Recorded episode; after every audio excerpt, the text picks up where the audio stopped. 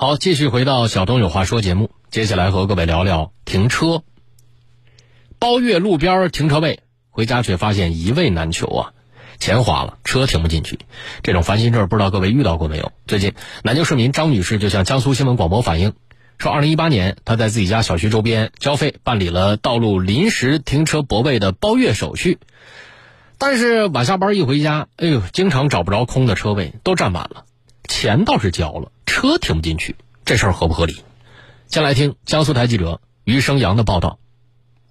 张女士家住南京市秦淮区御水湾小区。二零一八年，她每月交费一百八十元，办理了小区北门外道路停车泊位包月手续。但随着小区车辆越来越多，下班停车就变得困难起来。张女士，第一年、第二年都还挺好的，我们有车位，固定车位。从二零年开始，它不固定车位了，回来如果没有车位，管理人员会帮忙协调，给我们找个车位放起来。可是到了今年二月份，每天回来没有车位，因为北门经常没有车位，无奈之下。张女士只能把车停到小区西门外的路面泊位，但没想到，即使是同一个小区周边，包月的权益却不通用。对此，张女士很不理解。这个南门、北门、西门都是我们自己玉水湾，而且我交了月租费呀。每天我四点钟就要开始赶回来抢位置，要不然就没位置，自己停到别的地方就重交钱。我一辆车子要交两次费用，太不合理了。三月四号，在玉水湾小区西门外，记者向停车管理人员了解到。小区西门外和北门外的道路临时停车泊位分别为六十个和两百余个，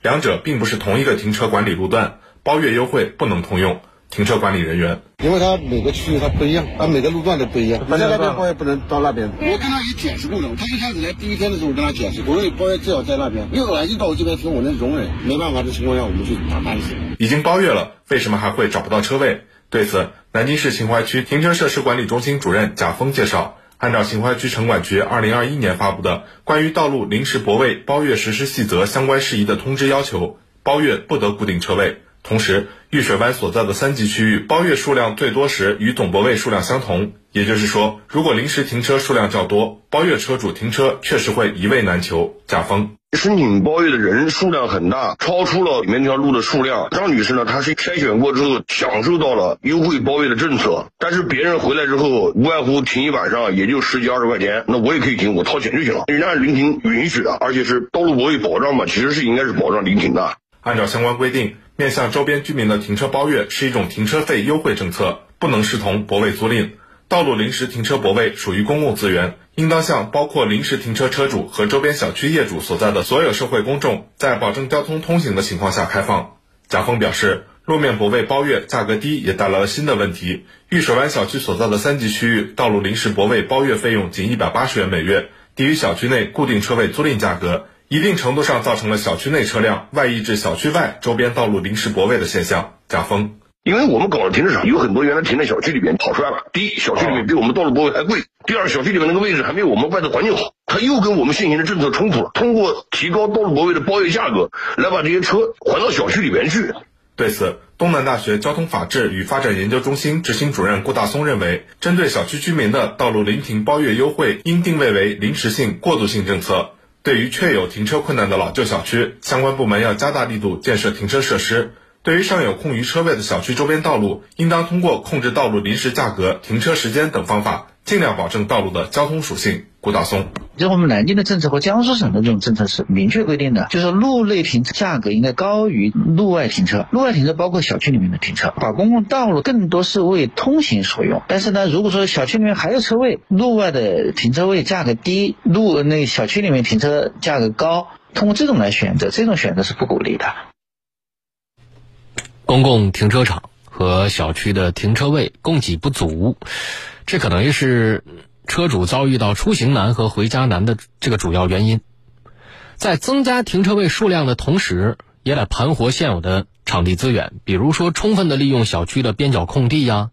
主城区那些废弃的呃空置的厂房，开发立体停车场项目，增容停车空间，协调政府部门、企事业单位，包括其他的公共服务机构。开放内部停车场地，现在已经有很多在做了啊，向社会提供停车位的，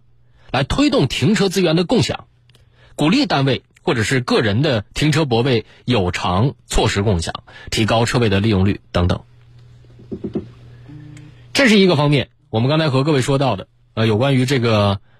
呃，我们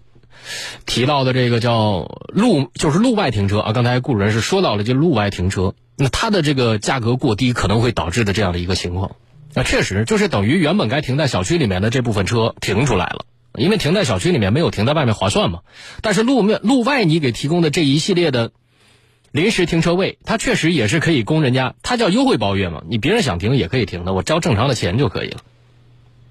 除了这种情况之外，还有一个值得注意的，就是眼下的部分车主、商家违规设置路障和抢车位的这个现象也很普遍，既给车辆的出行带来了安全隐患，也滋生了不少的社会矛盾呢、纠纷呢。所以，对于这一点，要进一步的细化停车管理的有关规定，加大执法力度，责令当事人拆除非法路障，让出公共车位。对于一些屡教不改的当事人，就要依法给予相应的处罚。好，先进入一段广告，稍后继续回来。